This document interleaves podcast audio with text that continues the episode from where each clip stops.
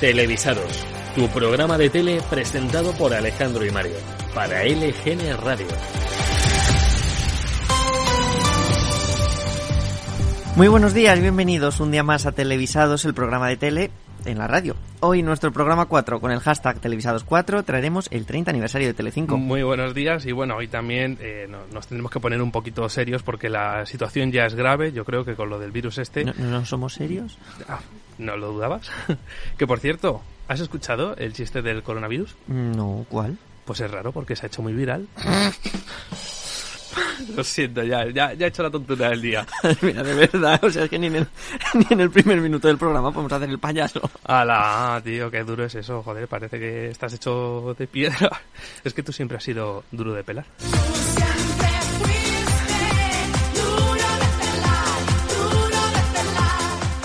Bueno, Mario, ya podemos seguir.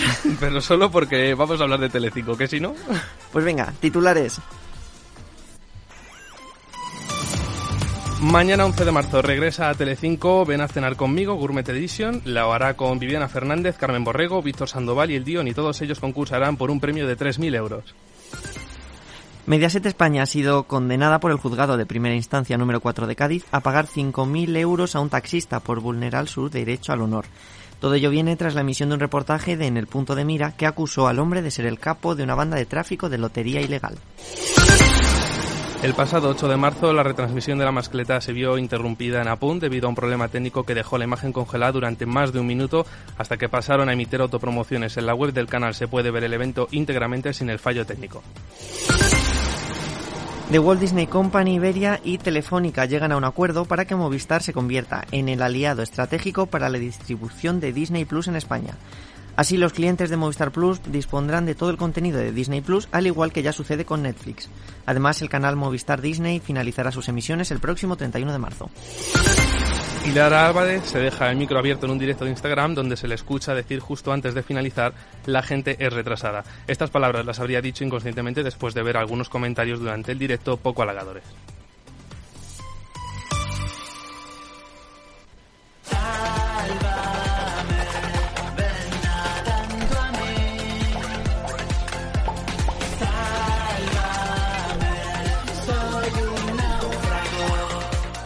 El tema del día que os traemos hoy me hace especial ilusión. Esta ha sido una semana de celebraciones y a quien no le gusta una fiesta. Hombre, vamos. A Pocholo seguro que sí. Esta vez ha sido el 30 cumpleaños de Telecinco, una cadena a la que tengo mucho cariño, pues bueno, por relaciones laborales y sobre todo por todos los compañeros que trabajan allí. Qué fantasía, de verdad. El pasado martes Telecinco cumplió sus primeros 30 años de emisiones regulares, que empezaron el 3 de marzo de 1990, y lo hicieron con esta cortinilla que estarían usando durante esos primeros años.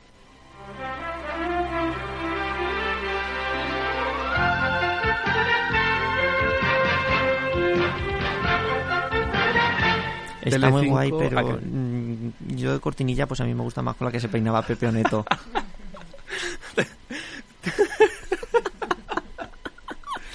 Telecinco ha sido muy fiel siempre a su idea de televisión como un medio de entretenimiento y de espectáculo y muy probablemente haya sido la mejor cadena que haya servido a reflejar todo esto en la práctica. Esta cadena fue condenada... Uy, fue condenada... fue fundada por...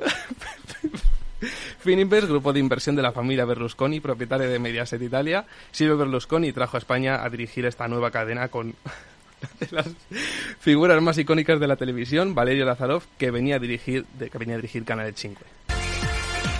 Mamá Chicho me toca, me toca cada vez más. Mamá Chicho me toca, me toca, me toca, defiéndeme tú.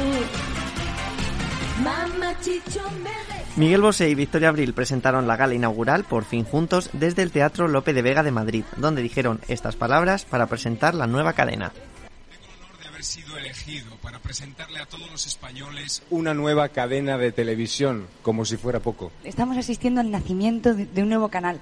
¿Es verdad? Estamos haciendo historia. En la etapa de Valerio Lazarov conocimos la Telecinco más italiana, con muchísimos programas hechos al estilo de Canale 5. Mucho color, mucho ruido y mucha piel también al descubierto. Vimos a las Mamachicho, vimos a Jesús Gil presentando semidesnudo en un jacuzzi. Una imagen, bueno, tan impecable como innecesaria. Totalmente. Vaya, muchos Delete. programas. Muchos programas de variedades, como Humor Amarillo, por ejemplo. Oh, En esta primera etapa, los informativos oye, se por reducían... humor amarillo podría volver y lo petaría bastante. Sí, por favor. Es necesario. en esta primera etapa, los informativos se reducían a 15 minutos, presentados por Luis Mariñas en Entre hoy y mañana, en horario de madrugada. No confundir a Luis Mariñas con Jesús Mariñas. Ya desde Por sus comienzos, Telecinco comenzó a despuntar en audiencia de un 6,5 en 1990, pasó a conseguir un 20,8% en 1992.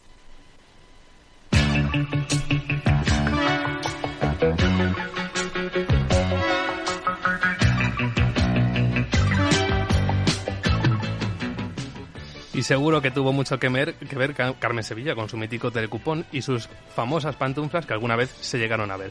Hubo también varios espacios dirigidos a un público juvenil, como La Quinta Marcha o Hablando se entiende la vasca, un programa tope joven, donde el mozalbete Jesús Vázquez comenzó su carrera de presentador. Todo un guateque. A Telecinco deberíamos agradecer o culpar de la llegada a nuestras teles y en nuestros tímpanos de Leticia Sabater, que presentaba a mediodía Alegría, y menos mal que no fue la de Hipnotízame, porque necesitaría dos péndulos.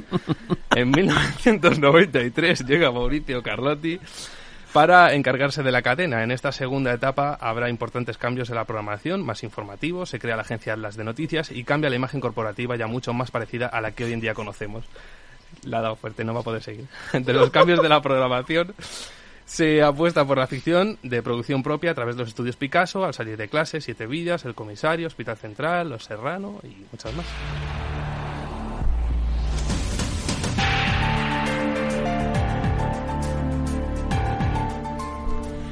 Y María Teresa Campos consigue el título de Reina de las Mañanas. A mediados de los 90 se estrenan dos programas históricos ya de nuestra televisión. El primer Late Night que vimos, esta noche cruzamos el Mississippi, presentado por Pepe Navarro, y que dio a conocer a personajes como Cristina Ortiz, la Veneno, una persona a la que aún todavía no se le ha llegado a reconocer todo lo que ha hecho por los derechos y por, las, eh, y por la visibilización de las personas trans. Ese pueblo tiene por qué callar, porque ni la santa vermella. Bueno, en Lo cualquier digo pueblo hay... la gana, porque hoy en día en Adra, ¿quién no tiene un hijo drogadicto? Toda la que tiene un hijo pero eso son drogadicto, historias no que pueden pasar en cualquier lugar. Estamos hablando de cuestiones- No, no, pero es las cosas que dice mi madre. Tú lo que quieres decir es que tú por lo menos eres honesta contigo mismo Normal, y que has seguido el camino que tú sentías. Si yo tengo que decir, soy homosexual, lo soy. ¿Entiendes? Si soy transexual, lo soy. No tengo por qué negarlo. Entonces yo, como en mi pueblo no lo he negado nunca en la vida, mi madre dice que ha sido envidia por ser guapo. No ha sido envidia por ser guapo. Ha sido envidia porque como era maricón y no me podían ver, También se estrenó Caiga quien caiga con Wyoming, Javier Martín, Juanjo de la Iglesia, Pablo Carbonell y Reverendo. Este programa repartía humor político y de actualidad, ironía y gafas de sol a partes iguales. Entre sus secciones el magnífico curso de ética periodística en el que se analizaban algunos de los titulares más curiosos de la prensa. El preservativo fuente de fricciones con las organizaciones religiosas. No parece muy adecuado hacer jueguitos de palabras con preservativos y fricciones para titular una noticia, menos aún cuando andan por medio organizaciones religiosas. Por lo tanto, nosotros proponemos esta redacción alternativa. Las organizaciones religiosas rechazan el preservativo como método de prevención del SIDA, porque ¿qué ocurre? Que cada vez que se menciona la palabra preservativo hay que hacer bromitas. ¿Qué es lo que se pretende? ¿Resucitar esas risitas ahogadas de último banco de clase de bachillerato de colegio de monjas de hace 50 años? Pues puestos a hacer bromas zafias, háganse zafias, pero en serio, por ejemplo así.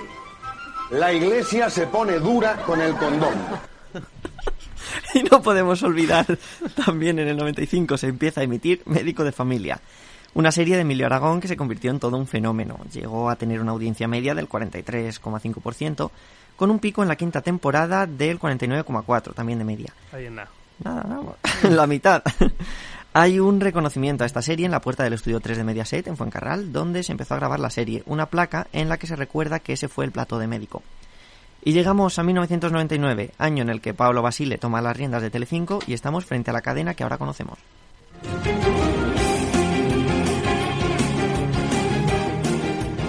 Esta es la etapa de los realities y de los magníficos datos de audiencia que traen consigo. En el año 2000 comienza el fenómeno Gran Hermano, al que le siguieron Supervivientes, La Isla de las Tentaciones o Gran Hermano VIP. También programas del corazón como Salsa Rosa, tu lado o Aquí Tomate. Y de hecho, como parte de la celebración del 30 aniversario, se emitió ayer lunes en Sálvame eh, el Sálvame Tomate, una sección que, que quería re- eh, recordar este mítico programa de Telecinco. Que presente por las caras de aquel programa Jorge Javier Vázquez y Carmen Alcaide, un programa especial con la esencia, la ironía y el veneno de aquel mítico tomate. En definitiva, Gran Hermano ha sido uno de los contenedores estrellas de Telecinco como fábrica de contenido y entre millones de momentos que pasarán a la historia, donde hemos querido rescatar esta delicia. ¿Quién me pone la pierna encima para que no levante cabeza? ¿Quién? No me cansaré de oírlo. Maravilloso. Con Basile también comienza el proyecto 12 meses, 12 causas. Se completa la fusión con 4 y Mediaset adquiere el 75% de una de las mayores productoras de televisión del mundo, Endemol Shine. El lema de Telecinco fue Tu cadena amiga y eso es algo que siempre ha intentado ser a través de su programación.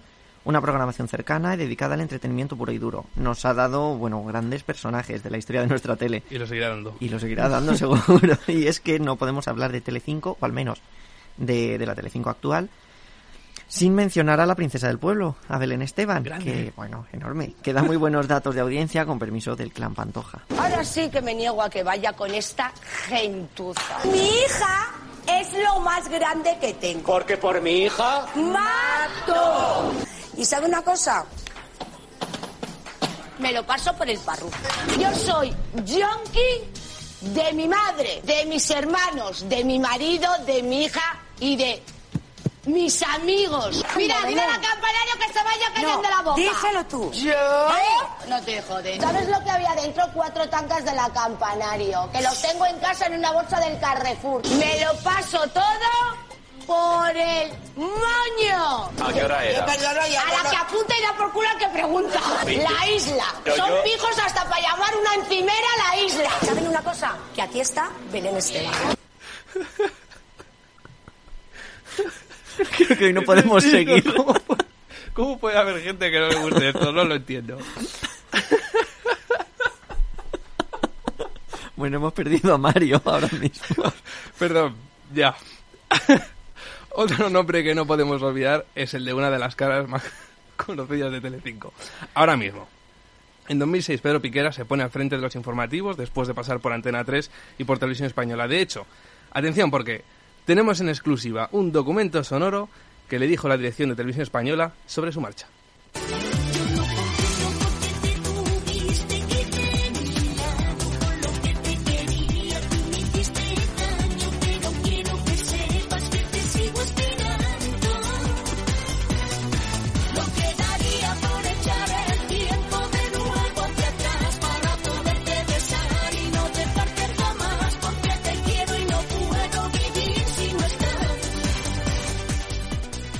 Una exclusiva de LGN Radio. A mí no me pongas estas cosas, que sabes que con Camela yo me vengo muy arriba. ¿O no? Que no, madre mía, te digo yo a ti que sí. Gracias Dakota por todos esos momentos.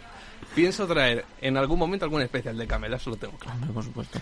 Otro de los personajes que tanto ha dado que hablar en Telecinco, Dakota. Bueno, rebuscando un poco de los primeros años del canal, he encontrado un bloque de publicidad de diciembre del año 90 y lo que he querido traer por un par de cosas. La primera, el comienzo del siguiente audio podemos escuchar la sintonía de Telecinco que anunciaba los cortes de publicidad y la segunda cosa, después de que, bueno, en el vídeo un autopromo de una actuación de Suse, la que anuncia Telecinco como tu pantalla amiga, lo que habíamos comentado hace un ratito.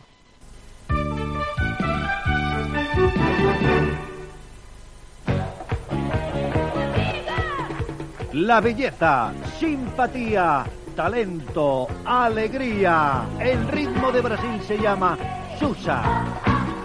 Ella actuará en exclusiva para vosotros.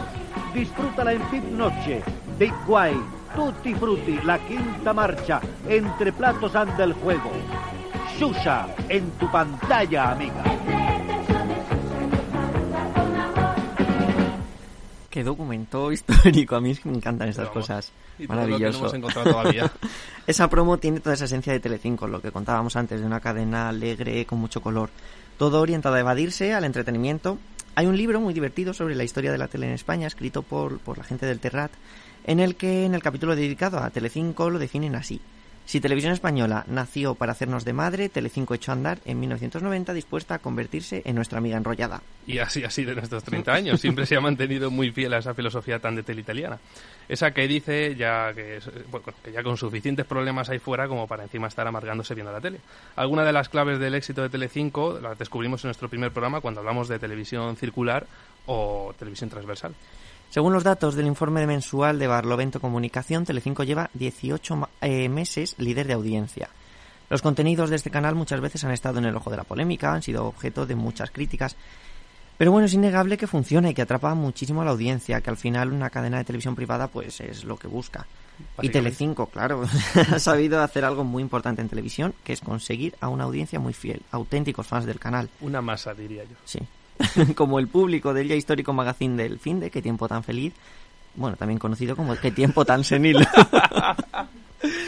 En las tres décadas da para emitir muchísimos programas y muchísimos momentazos y escoger solo unos pocos pues es complicado, pero no podemos olvidar el icónico, el icónico Crónicas Marcianas, Día a Día, El sueño de Resines en Los Serrano, Diario D, con la gran Mercedes Milá, grandísima ella, los Operación Triunfo de Risto, si, está, si hasta hemos aprendido a, a pasar farlopa con Nemo Bandeira, larga vida a la cadena amiga.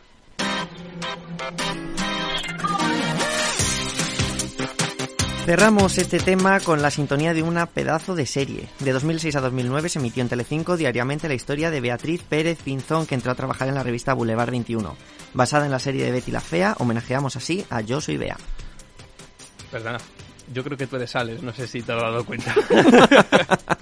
bueno, chista cosa aparte, como la semana pasada puse Mi Amar es para siempre, que era Antena 3, pues no podía faltar Yo soy Bea como esa serie diaria, en este caso de Telecinco. Pero ya dedicaremos un espacio más adelante a Yo soy Bea como buen fan de esta serie que sí. Estás escuchando Televisados con Alejandro y Mario. Cambiamos de tema, pero poco. Seguimos en Telecinco para recordar una de las series más míticas de nuestra televisión.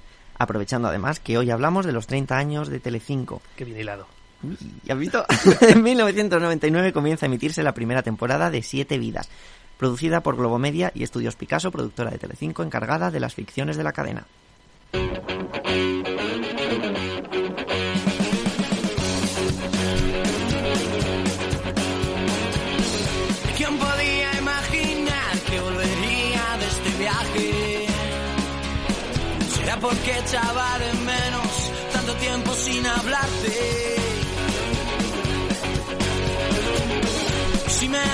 Que perdí, te daré lo que me pidas. Yo soy la llave de tu puerta y tengo siete vidas. Tengo siete vidas. Tengo siete vidas. Tengo siete vidas.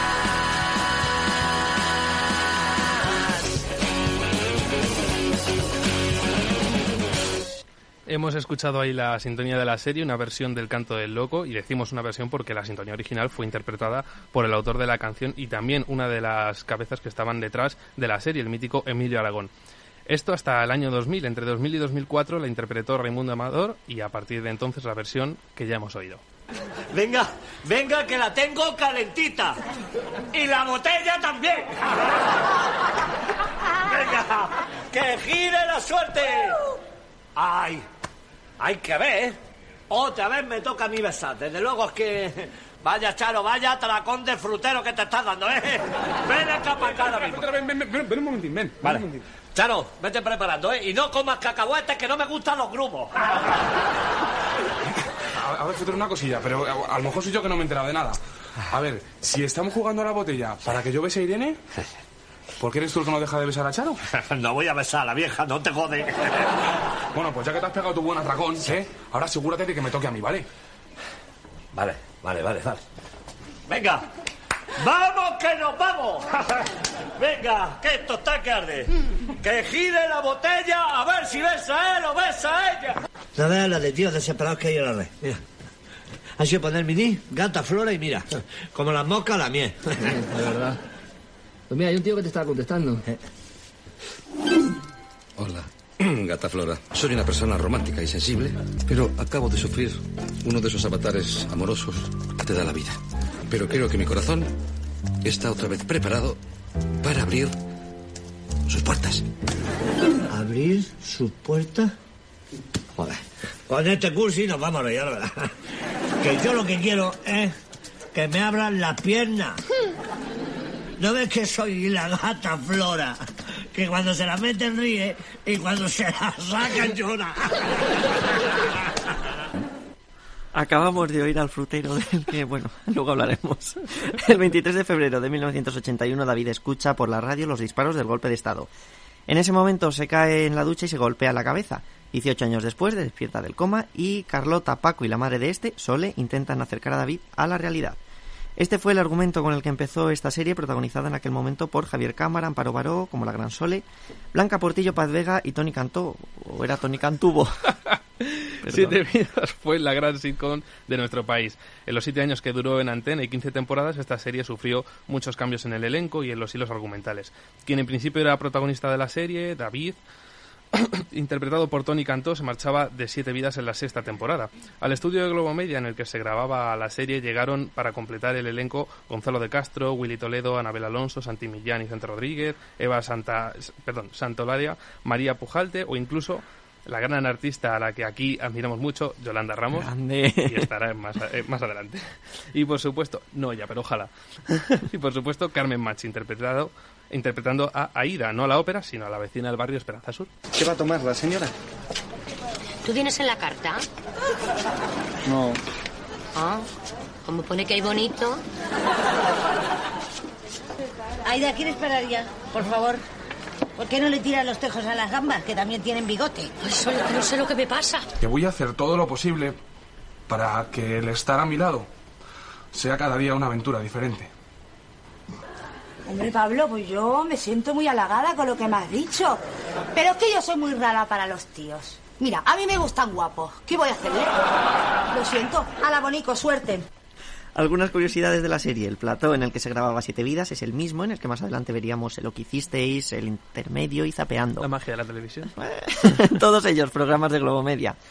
También fue una serie de la que salió otra, lo que se conoce en televisión como un spin-off, una nueva serie creada a partir de un momento un personaje de otra anterior. En este caso del personaje de Aida, que de aquí salió la exitosa serie de Telecinco con el mismo nombre.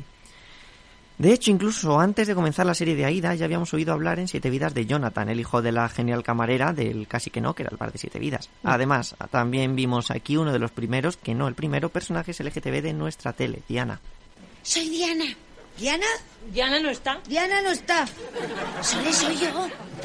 No, no, Sole soy yo. ¿Quién eres tú? Diana. Diana. Oye, Diana, acaban de llamar preguntando por ti.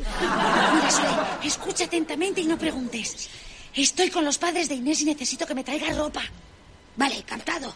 ¿Qué talla tienen los padres de Inés? Sole, es para mí, para mí. Estoy desnuda en casa de Inés y necesito ropa. Así que coge lo primero que veas y ven pitando. Esta serie contó además con un montón de cameos. Por el bar vimos pasar a Paco León, Manuel Alessandre, el Gran Bayumi, Maribel Verdú, Rafael, Antonio Gala, Ángel Martino incluso, Shakira y Santiago Carrillo. Vamos, que cada capítulo era una sorpresa.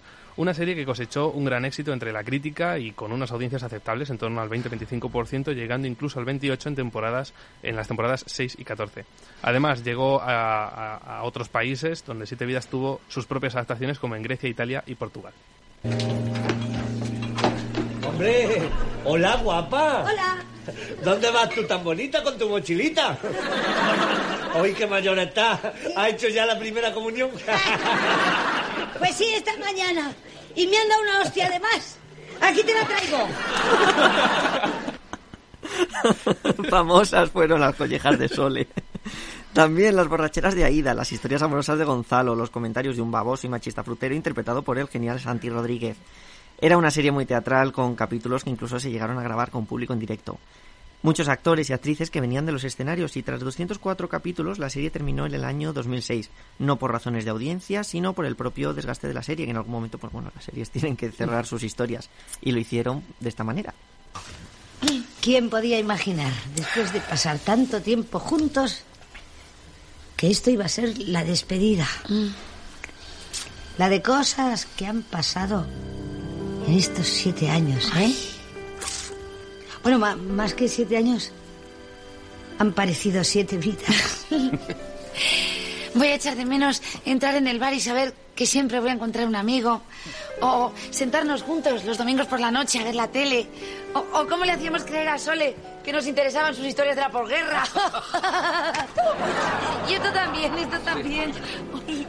Mira, chicos, tengo que confesaros un secreto que no he sido capaz de deciros en todos estos años. ¿Qué?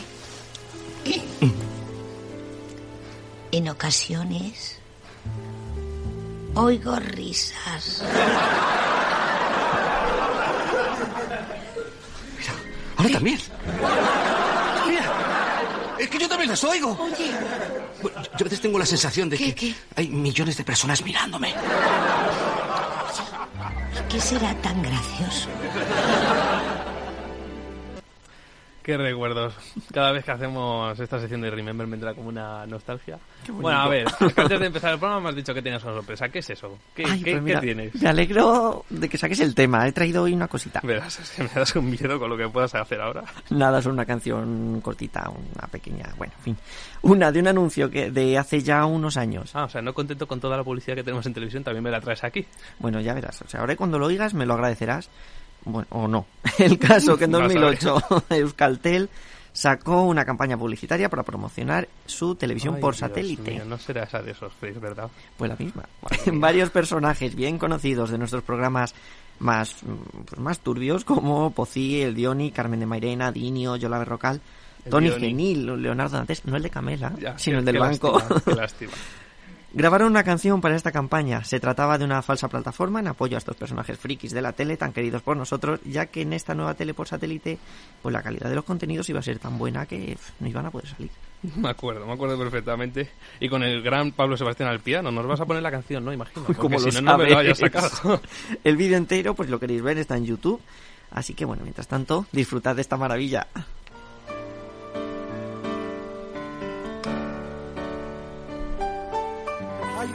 Lugar donde no nos encontrarás. Pues sí. Hay una pantalla que nunca nos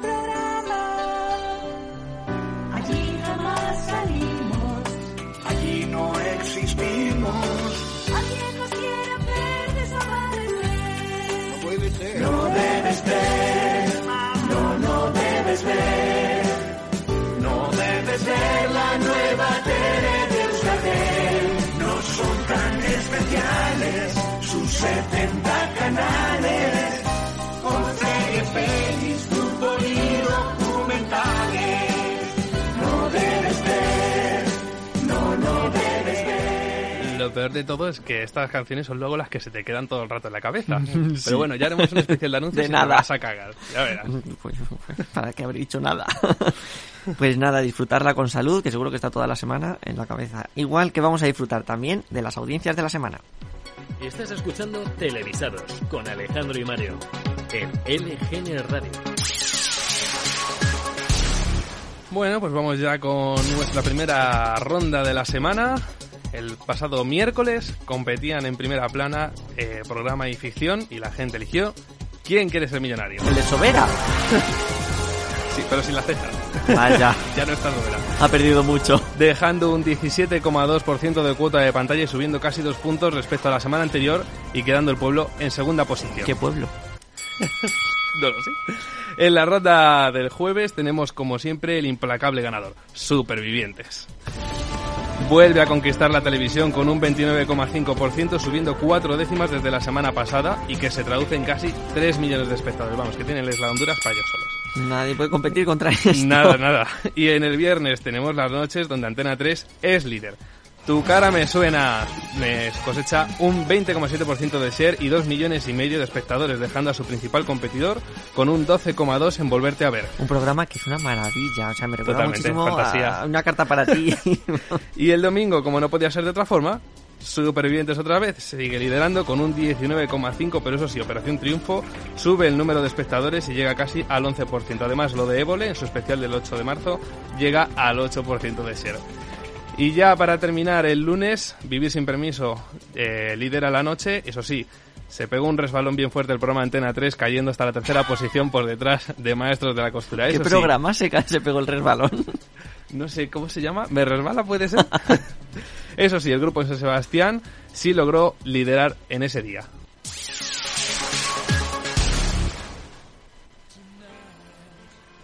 Y hasta aquí el cuarto programa de Televisados. El martes que viene más, tele en LGN Radio. Y mucho más temas, bueno, ya lo, ya lo escucharéis. Nos seguimos en redes sociales arroba televisadoslgn en Twitter y arroba radio en Instagram. Os esperamos entonces, buena semana. Como no podía ser de otra forma, nos despedimos con esta canción para celebrar el este 30 aniversario de, de Telecinco. Hombre, no podía faltar. Adiós, buena semana.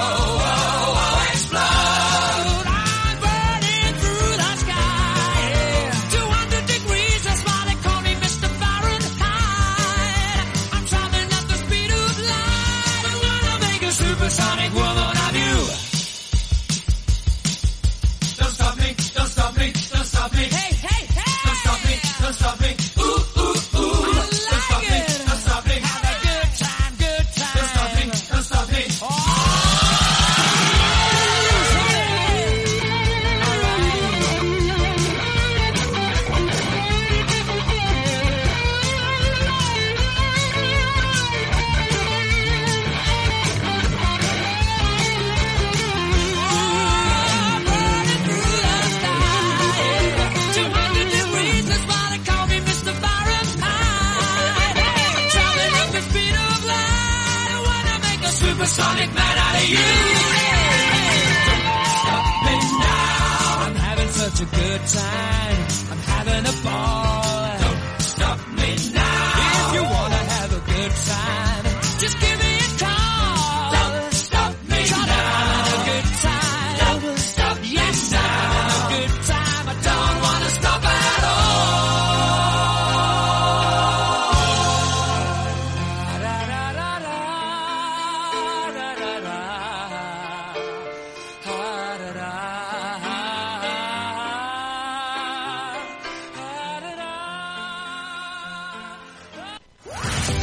Si quieres conocer el mundo de la televisión, puedes hacerlo cada martes a las 11 en LGN Radio con Alejandro y Mario. Y cuando quieras, también en podcast.